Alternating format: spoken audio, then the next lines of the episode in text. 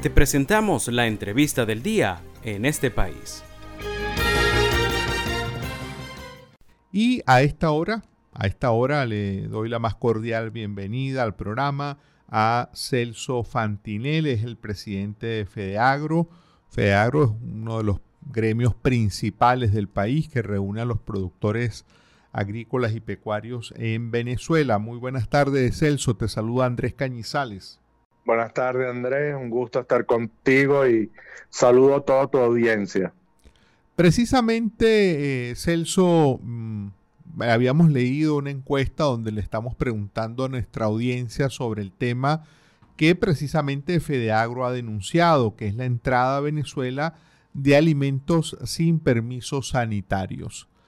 ¿Esto es algo que ustedes están observando de muy reciente data o es algo que en realidad ya viene ocurriendo durante algún tiempo? Sí, no, esto viene ocurriendo desde hace más de tres años y, hemos detectado junto con la industria, eh, con las reuniones que hacemos en Fede Cámaras, el comercio, eh, nosotros habíamos detectado en mi área este, agroquímicos, fertilizantes falsos, y ya se han detectado hace dos o tres años también alimentos falsificados, forjados, donde los, propietarios de la marca nos han dicho, mira, esa no es mi harina precocida, ese no es mi arroz, ese no es mi aceite vegetal. Entonces ahí es donde preocupa y es donde el llamado que le hacen todos los gremios, los sectores, en este caso, para que las autoridades sanitarias de ambos países, bueno, en este caso también tenemos el Brasil y Colombia, para que estén alertas sobre eso. Nosotros, en el caso de los fitosanitarios, sobre todo en frutas, verduras, hortalizas, donde ya nos ingresó una enfermedad de Colombia en la papa, que es la verruga negra, de manera de que es un daño que luego nos hacen en nuestras tierras y estos productores deben dejar de sembrar prácticamente ese tubérculo. Entonces es una alerta que estamos haciendo a las autoridades, se le ha hecho el Ejecutivo. Por otro lado, hay una evasión de pago de impuestos, de aranceles, de IVA, o sea, entonces es un daño que se le hace a la nación y hemos entendido, y lo ha dicho el propio presidente Petro, hay más de 200 trochas. Yo no quisiera creer que, que todos estos productos sin permiso sanitario pasen por las aduanas, pero, pero pareciera que está ocurriendo en mayor cuantía desde el lado del Brasil. Mm. Y ahí ustedes han, eh, comentaste ahora, Celso, que también le han manifestado esa preocupación a las autoridades. ¿Han encontrado eco ante estas denuncias? Sí, Andrés, créelo que sí, pero es, una lucha titánica porque el contrabando no es solo alimentos, estamos hablando de medicinas, licores, bebidas, juguetes, de vestimenta, o sea, estamos hablando de todo.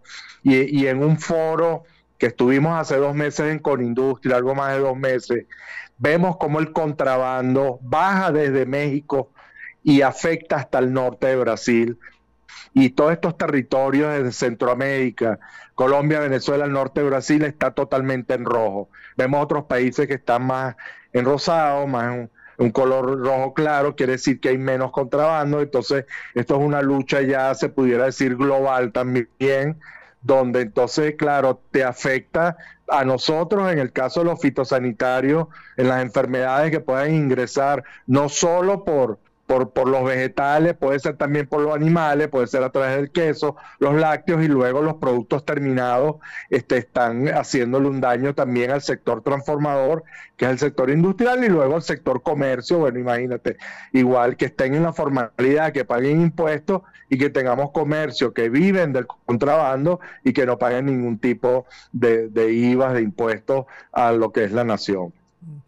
Ese es sin duda un, tema muy, muy grave. Eh, mm, y bueno, eh, eh, sin duda ustedes han hecho lo correcto al denunciarlo. Quería abordar contigo, Celso, también otro tema en el cual Fedeagro ha estado pronunciándose públicamente. Básicamente, si mal no recuerdo, la, la posición de Fedeagro es la siguiente. Está bien invertir en petróleo, pero en realidad lo más urgente es que se invierta en la agricultura en Venezuela, ¿verdad? Ese sería un poco el llamado que están haciendo ustedes de pensar que el desarrollo venezolano está íntimamente relacionado con la recuperación, digamos, de la producción agrícola y pecuaria en el país. Cierto, tienes toda la razón. Y si tú le quitas el petróleo de Venezuela, quedan estados agrícolas y pecuarios, ¿no? Pudiéramos hablar de mineros, en el caso del hierro, el aluminio, el oro, pero básicamente 17 estados, los 23, sus PIB internos tienen que ver con la agricultura y la ganadería. Por supuesto, la agricultura reacciona mucho más rápido a la inversión, los cereales en cuatro meses, tú puedes tener hasta ocho ciclos de verduras, en el caso de las hortalizas de rama, puedes tener casi tres siembras de papas al año, de cebolla igualmente, puedes tener zonas geográficas donde puedes tener la caña todos los meses del año en, la parte de Lara y hacia Trujillo, y, ahí te vienes de manera que un país donde tiene los 365 días de sol, Andrés, mm. tiene el 12-13% del agua dulce mundial, se dice fácil, que los países van a entrar en guerra por la escasez de agua dulce. Nosotros tenemos agua dulce subterránea y en superficie, hay que cuidarla, como no, hay que saberlo usar. Nosotros pudiéramos estar preparados para producir no excedentes para la exportación, nosotros pudiéramos estar produciendo rubros específicos a países que no los demanden y entonces eh, a la carta como pudiera ser, porque hay países donde, imagínate Asia o algunos países de África donde el 70% de sus territorios son desérticos y Venezuela puede crecer en más de 9, 10 millones de hectáreas cultivables agrícolas, es más de 25 millones de hectáreas pecuarias, tiene para más de 50 millones de hectáreas en lo forestal, hay que hacer bien las cosas, esto no es una locura, esto no es que nos vamos a poner a tumbar árboles y a, dañar nuestras montañas y que los sedimentos de los ríos este, lleguen, inunden luego, sabes, las zonas llanas, los bajíos, pero de manera de que Venezuela tiene un futuro enorme con invertirle 1.500 millones de dólares al año porque hay que decirlo, nosotros en cinco años estaríamos en soberanía agroalimentaria porque si estamos haciendo inversiones menores, recuperamos nuevamente el maíz un 25%, el arroz 30%, caña por tercer año consecutivo 23%, tenemos en los anaqueles fruta y verdura suficiencia, ves como el café viene recuperando terreno, el cacao, si bien es cierto, sí, ha decrecido, este, pero ahí vamos, realmente yo no me imagino que con una inversión mínima de 1.500 millones de dólares para semillas, fertilizantes, traer tractores, sembradoras, tecnología, investigación, ayudar a nuestras universidades a que investiguen para que tengamos semillas y tengamos soberanía, lo hecho en Venezuela, de manera que yo he visto ya en los anaqueles de muchos supermercados, muchos establecimientos donde vamos desplazando en la cantidad, yo recuerdo que teníamos 80 de productos importados, a lo mejor ahorita nosotros estamos un 60, lo importado 40. Y entonces imagínate Andrés, produciendo en Venezuela, generando empleo venezolano, comiendo la comida que le gusta a los venezolanos, que eso también es importante para nosotros, este nos perderemos de vista, lo que hay es que generar políticas públicas que defiendan la producción nacional, el tema infraestructura también es un tema a tratar, el tema carretera, puente, el tema eléctrico y por supuesto terminar este con el tema combustible y la guinda en el pastel para todos los sectores, en primer lugar, tema financiamiento es medular para todo esto.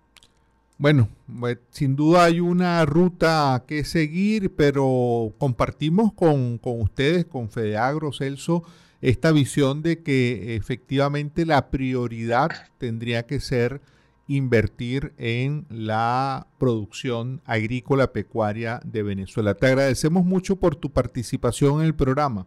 No, a ti Andrés, gracias a todos los periodistas por visualizar el sector agrícola vegetal. Créelo, vamos a estar por los 8 o 9 puntos del PIB cuando históricamente estuvimos en 3 o menos de 3 eso quiere decir que le hemos quitado PIB a otros sectores que están en peor situación nuestra y nos hacemos solidarios con todos los sectores también.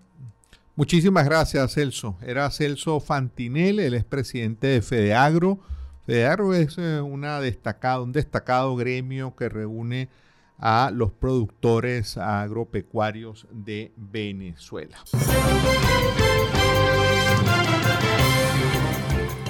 Esto fue la entrevista del día en este país.